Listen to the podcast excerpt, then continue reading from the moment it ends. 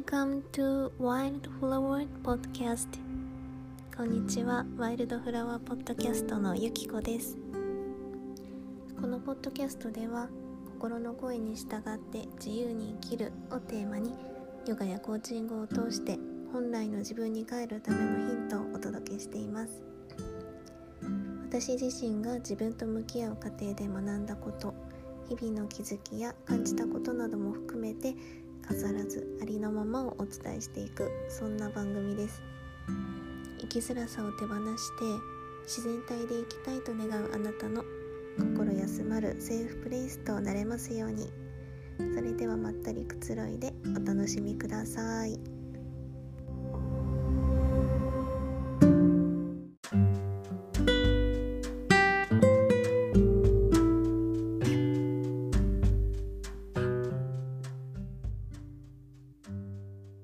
さん、こんにちは。えー、ゆきこです。今日もワイルドフラワーポッドキャストを聞いてくださってありがとうございます。えっ、ー、と、もう11月半ばっていうことで、私がいる久米島も、あの、だんだん肌寒くなってきて、結構もう、えっ、ー、と、上着がいるかなっていう日がちょこちょこ出てくるようになりました。で、あの、ここに来た時に、全然いつまで滞在するかとかも決めてなくて、で、はい、あんまりその服、冬服っていうのを準備してこなかったので、今いろいろ、ね、ヒートテックとか、その中に着込めるものを増やしながらちょっと調整してるんですけど、それでも、あの、そろそろ限界を迎えそうなので、ちょっと暖かいお洋服を、あの、古着で、ポチッと何枚か着てみたんですよね。でもただそれが届くのも結構、あの、離島だから時間がかかるので、もうまだかなーっていう感じで待ち望んでいるところでございます。ね、皆さん多分もっと寒いところにいらっしゃる方が多いのかなって思うので、あの、体を冷やさないように暖かくして、風邪とかね、体調壊さないように気をつけてお過ごしください。はい。ということで、最初にちょっとお話ししたかったことがあるんですけど、この間、私のポッドキャストを聞いてくださった方からメッセージをいただいたんですね。ありがとうございます。で、その方が、エピソードとか言葉に共感して、自分の過去の傷が癒えていく感じがしましたっていうことを、あの、お話ししてくださったんですね。で、私は、あの、全然他の人みたいに上手に喋れないし、あの、一つのエピソードをリリースするのにも、もう何ヶ月かかるんだっていう感じで、本当に、あの、聞いてくれた人に何か渡せているのかなっていうふうにも思ったりしてたので、なんかそういうふうにお声をいただいて、もう純粋に驚いたし、すごく嬉しかったんですよね。で、そう、こんな風に誰かに届けたくてやってたんだっていうのを改めて感じさせてもらうっていう体験になりました。本当にありがとうございます。で、こんな風に受け取ってくれる人が今までもこれからもきっといるから今日もこうやって感じてることとか自分を表現する機会をもらえてるんだなっていうふうに、はい、信じて、ちょっと相変わらずマイペースで拙いチャンネルなんですけども、これからも精進していきたいなっていうふうに思っています。ので、はい、これからもどうぞよろしくお願いします。ということで、改めましていつも聞きに来てくださっている皆さん、本当にありがとうございます。今日は、私がここ数年でじわじわ感じていることについてちょっとお話ししてみようかなっていうふうに思ってるんですけど、それが何かというと、年を重ねると人生がどんどん楽になっていく現象についてです。はい。で、これ、私の小学校とか、昔からの親友と最近よく話すんですけど、もう大人になった方が、大人になった今の方が、人生楽しいとか、楽っていう風にすごく感じてるよねっていうこと？です。で私は今年に31歳になったんですけど、本当にその若い頃、中学生とか10代の頃とかって特に本当になんか周りのこと、周りの目をすごい気にしてたというか、あの、意識のスペースが本当に狭かったんですよね。で、あの、人の言動っていうのがとにかく気になって、もうすごい神経を使っていたし、嫌とかもう耐えられないっていうふうに思う、感じるキャパも今思うとすごく小さくて、で、あとは自意識もあの過剰に発達していましたね。うん。なんか本当に自分の見た目とかにもすごく細かいところのコンプレックスで本当に悩んでいたりとか、すごい些細なことでも自分がすることとか自分が周りに見せる姿とか、それが、によって周りが受ける印象、周りにもたらす影響とかを必要以上になんか大きく見積もっていたなっていう風に今振り返ると思ったりします。そうだからけ結構あの何をするにもがんじがらめだったしいろんなね、どんな意図があるかわからないけど、いろんな人の言葉のトゲみたいなのを拾っては、あの、毎回傷ついたりっていうのも、あの、結構していました。で、まあ、そんな当時の自分とか、今その場所にいるなって感じてる人を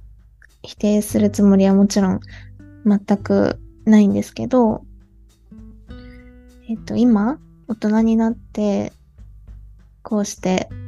もうやっと楽に生きられるようになった自分を、あの、過去の自分に知らせてあげたいなっていうふうに思う時があるんですね。だから、うん、そんなにね、今のこの感じが一生続くんだって思って、なんか人生にがっかりしたりとか、悲観したりしなくても、ちゃんと大丈夫になるよっていうのを、うん、なんか教えてあげたくて、そう、だからこのエピソードは、ちょっと半分10代だった頃の自分に向けて撮ってる、撮ってるというか伝えたいことでもあるなって思っています。はい。で、そう、あの、やっぱり生きてる年数が長いと、まだまだ全然ペーペーなんですけど、やっぱりそれだけ幅が広がってくるっていうのはあるかなって思うんですね。ただその、意図的にその幅を広げるような選択っていうのをここ数年でどんどんするようになって、それが結構関係してるのかなっていうふうにも思っています。で、ちょっと大きい話になるかもしれないんですけど、陰と陽ってあるじゃないですか。それって、ど、どちらも同時に存在していて、片方だけでは存在し得ないものだっていうふうに思うんですね。で、一つの側面、陰だったら陰の方の深さとか、大きさとか、重さとか、濃さとか、それ、そういうその、質量みたいなものって、相対する反対側も同じように存在する、同じレベルというか、同じ大きさで存在するっていうのが、なんだろうな、この世のルールみたいな風に、この世界の真理みたいなものかなっていう風に思っていて、でただその闇だったり、ね、陰の部分とか、まあ、苦しみとか、悩みとか、いろいろあると思うんですけど、それを相対的に小さくすることはできるのかなっていうふうにも感じています。そうで、相対的に小さくするっていうことは、それ以外の全体の広がりとか、幅を広げるその、反対側を大きくするっていうよりも、全体を大きくする必要があって、なんかすごい説明が難しいんですけど、うん、例えば一滴の黒いインクを落としたら、その中の水って、例えばそれが小さなコップだったら、すぐその色に染まっちゃうと思うんですけど、その垂らす先が流れている川だったりとか、もっともっと広い、その海の中に垂らしたとすると、あの全然その一滴のインクがもたらす影響とか、そのインが持つパワーっていうのって変わってきますよね。そう。なので、その、どこにそれを垂らすか、落とすかっていうと、それは自分自身だと思うんですけど、だからこそ、その自分を、なんだろうな、大きく見せるとかではなくて、自分の中の許容スペース、それを受け入れるスペースを広げていくことだったり、拡大していくことが、あの、大事なんじゃないかなっていうふうに思います。で、きっとそれが積み重なって、その一滴の重さとか密度を和らげることができるんだなっていうふうに、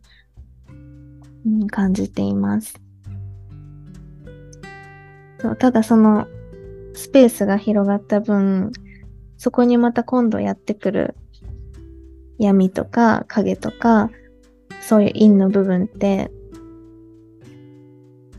なんか連動して多くなる。多くなる。うーん。それだけ受け入れられるから、それだけサイズに合ったものがやってくることもあると思うんですけど、でもそのキャパが、広がった状態であれば、それすらも、かつてはこの自分の小さいコップで受け入れていた時と比べて、受け取り方も、対処の仕方も、ね、全然違うわけですよね。そうで、その自分のスペースを広げてくれるものっていうのが、もちろん年月もそうなんですけど、一番は、あの、経験なのかなっていうふうに思います。で、その経験には、例えば本を読むことで得られる読書体験とか、ね、映画とかアートとか、そういったものを通して自分のハートや意識で体験するっていうのももちろん含まれていると思うし、あとはぱり自分以外の他者との対話とか関わり、交流だったり、うん、その自然とか先人たちが紡いできた英知に触れることでもあるかもしれないんですけど、やっぱり結局は自分がどれだけ自分の性に主体的に参加したかっていうことかなっていうふうに思うんですね。でそうやって通ってきた経験の積み重ねみたいなものが、今この自分っていう器の幅を広げてくれてるなっていう風な気がしています。なので、その自分自身を広げていくっていうプロセスが、そのものが、なんかこの地球で人として生きること、生きるってことなのかなっていうふうにも、はい、最近は感じております。ね。だからやっぱり、なんかどんなことにも意味があって、役割を与えられて自分のもとにやってきたものだったなっていうふうに、あの、今は信じていて、からその時は、ね、やっぱり、そのプロセスの中にいると、無我夢中で何の意味も見出せていなかったとしても、その経験に自分が参加して、で丸ごと自分の一部にしていくっていうことが、この次の瞬間の自分のためにしてあげられるすごく大きなことなのかなっていうふうに思っていて、そのプロセス、過程を過去の自分から受け取った今の私の視点から、うん、なんかそんな風に感じています。はい。なんかそういう、このプロセスだったりとか、それの積み重ね、その連続しているプロセスが、なんか今の自分を作っているし、なんかこれからもそんな風に、これから経験することが、また自分の幅を広げていってくれるための、なんだろうな、ギフトになるんだろうなっていう風に感じているので、そう、なんかこの感覚をシェアしたいなと思って、はい、このエピソードを撮りました。ね、いかがだったでしょうか？何か共感することとか、感想とか、感じたこととかあれば、またいつでもメッセージを、メッセージで教えていただけると嬉しいです。じゃ最後にお知らせなんですけど、現在も、えっ、ー、と、コーチングの1対1のセッションだったり、プライベートヨガの、えっ、ー、と、クラスを再開してるので、概要欄から体験セッションにもお申し込みいただけるので、もし気になってるとか興味があるっていう方は、ぜひお話できたら嬉しいです。では、ここまで聞いてくださってありがとうございました。また次のエピソードでお会いしましょう。それでは。